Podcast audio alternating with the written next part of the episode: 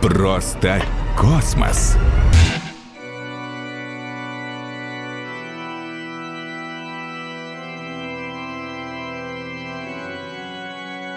Все маленькие люди без оружия – мишени. Считайте эту строчку из Владимира Высоцкого стартовым выстрелом сегодняшнего шоу. Я приветствую вас. Это просто космос на Радио 1. Не спрашивайте, кто я, просто доверьтесь. В моем шоу только достоверная информация от лучших подмосковных экспертов о тайнах Вселенной и загадках космонавтики. Почему я заговорил об оружии? А вы знаете, что почти 40 лет наши космонавты летают на орбиту с трехствольными пистолетами? Удивлены? Это я еще не сказал, что у них при себе грозное мачете. А в программе подготовки обязательным пунктом значатся стрельбы. Слушайте шоу «Просто космос», и вы поймете, почему Оружие – лучший друг космонавтов. Представьте, как происходит их возвращение на Землю.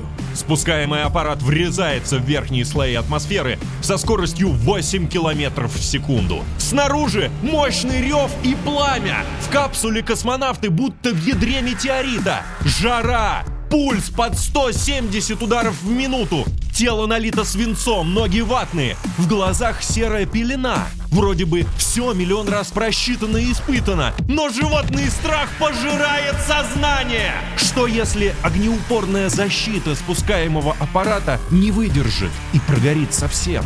И вот капсулу уже крутит на стропах парашюта, а потом долгожданные облака. Но что за ними? Вдруг космонавтов в результате нештатной ситуации забросят неизвестно куда, где нет цивилизации. И тогда новое испытание. Вновь борьба за жизнь. Не в космической бесконечности. А на Земле? Дома? На связи Сочи. И мой первый эксперт. Самый известный в России специалист по выживанию в экстремальных условиях Эд Халилов. Так что делать, если родная планета не встретила с распростертыми объятиями? Задача космонавтов за это время не умереть и не нанести вред для своего здоровья человеку для его существования физиологического. Ему понятно, что нужен кислород, в принципе, с этим проблем нет. Ему нужна вода, ему нужна еда, ему нужно тепло, ему нужно укрытие. И ему нужен фактор безопасности для того, чтобы защититься от э, дикого зверя. Есть выживание динамическое, когда действительно нужно самостоятельно найти спасение, выйти в населенный пункт, либо найти людей. Это в движении. В случае с космонавтами эта задача продержаться как можно дольше и дождаться спасателей, которые прибудут. Теперь вам понятно, для чего космонавтам оружие? Оно не для защиты от инопланетян. а для самообороны на Земле. Но что если спасатели будут искать аварийно приземлившихся космонавтов слишком долго? Экипажи международные, у всех разный менталитет и порог выносливости. Не сдадут ли? У кого-нибудь нервы. Это специальные люди, которые летают в космос. Соответственно, у них там взаимодействие находится на высшем уровне. Уровень ответственности у них а, достаточно высок, и цена ошибки тоже высока. Находясь там в космосе, сплочение дружбы происходит, ну, очень сильно, потому что это экстремальные условия для обычного человека. Здесь они, как профессионалы, знают инструкции, уже вписанные кровью и вписанные очень, так сказать, серьезными умами. И поэтому их задача выполнять инструкцию и, наоборот, помогать друг другу. Поэтому я не думаю, что здесь какой-то конфликт будет именно вот э, для космонавтов.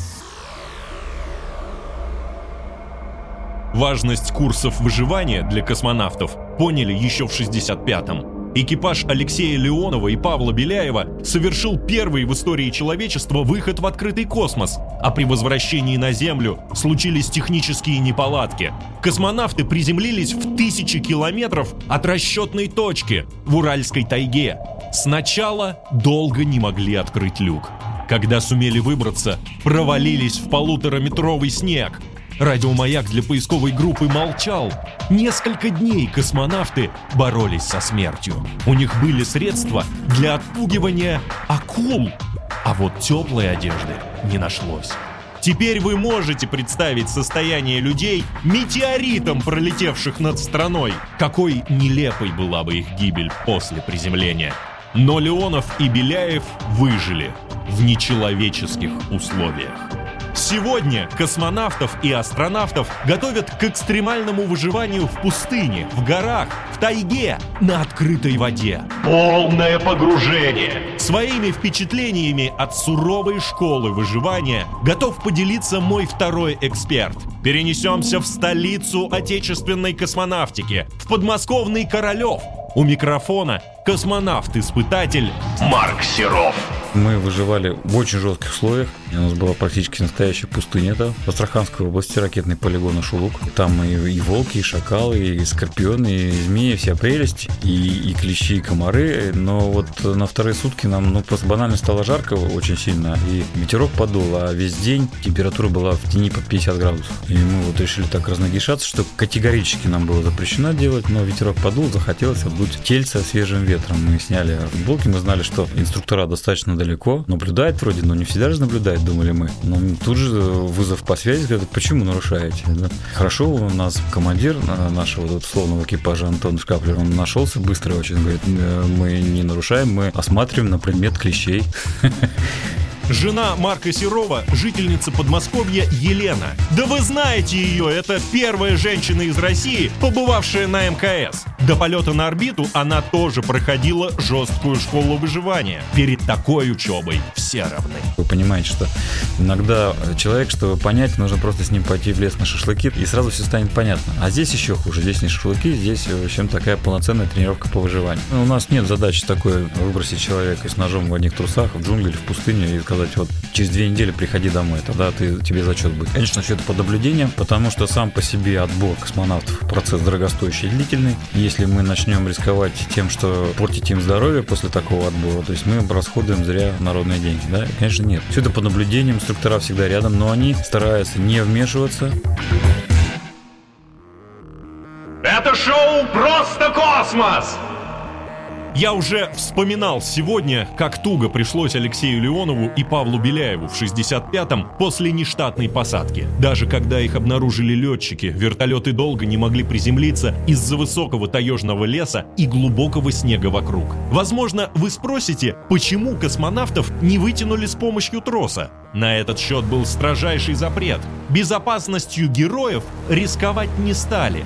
Но сейчас каждый, кто отправляется на орбиту, проходит подобное испытание во время курсов выживания. Это готов подтвердить мой третий эксперт, космонавт-испытатель подмосковного центра подготовки космонавтов Сергей Куть-Сверчков. Интересное ощущение, когда ты находишься в скафандре, и тебя достают вертолетом, потом вертолет поднимает тебя на борт, ну я не знаю, какая высота, там метров может быть 30, тебя втягивает просто лебедкой наверх вместе с скафандром, затаскивает борт вертолета, вертолет отлетает, поднимается на площадку и тебя высаживают, летят за следующим космонавтом. Это нужно для того, чтобы, если невозможно сбросить специалистов, если невозможно космонавта эвакуировать никак, кроме вертолета, вот сделано для того, чтобы космонавт знал, что, как и что делать, если только вертолет может его извлечь, либо из леса вывести, либо из воды достать, откуда угодно. Конечно, нештатные ситуации – исключение из правил. Центре подготовки космонавтов помнят случай 76 года, когда баллистики выдали неверные координаты, и спускаемый аппарат с космонавтами упал на поверхность озера в Казахстане. Тот случай – единственное приводнение, но тренировки по выживанию на воде обязательны для всех космонавтов и астронавтов. А несколько лет назад, во время приземления международного экипажа, впервые подвела аппаратура спускаемого аппарата. Залипли какие-то контакты. Позже эксперты выяснили, подобное могло произойти в одном случае из тысячи. В итоге недолет составил порядка 500 километров от расчетной точки. Так что тренировки на выживание должны готовить космонавтов и астронавтов к любому варианту событий. Например, при пустынных выживаниях у нас были случаи, когда экипаж был на грани снятия с тренировок из-за перегрева. Есть определенный уровень температуры, например, там 39 градусов, если член экипажа температура 39 градусов, его снимают с тренировки, потому что дальше продолжать ее просто опасно. Были случаи, когда у экипажа температура была 38,5, но они продолжали тренировку и потом заканчивали ее. А, или, например, э, экипажи зимой получали э, там самые легкие обморожения. Очень, очень легкие, но тем не менее предпосылка к тому, что можно было заморозиться, были. Каждый космонавт и астронавт раз в пять лет проходит зимние и морские тренировки. Зимние, как правило, устраивают в Подмосковье, рядом со звездным городком. Там отлично моделируют условия реальной нештатной посадки. Морские — на Черном море или на озерах. Самой тяжелой считается пустынная тренировка. Ведь с холодом и водой еще можно справиться. А вот 50-градусная жара – это то еще испытание. В начале шоу я обещал объяснить, почему оружие и мачете – лучшие друзья космонавта. Даже если приземление произошло в пустыне и вода закончилась, стреляться рано. Во-первых, можно... Эй, только не смейтесь! Пососать пулю. Это вызовет слюноотделение. Во-вторых, нож позволит докопаться до водоносного слоя. Недаром жители пустыни говорят «где песок, там вода». В экстремальной ситуации чаще выживают не физически крепкие, а сильные духом. Так сказал выдающийся российский ученый, профессор медицины Илья Шевелев. Космонавтов всегда готовят именно по этой формуле. А живете ли по ней вы? Подумайте об этом.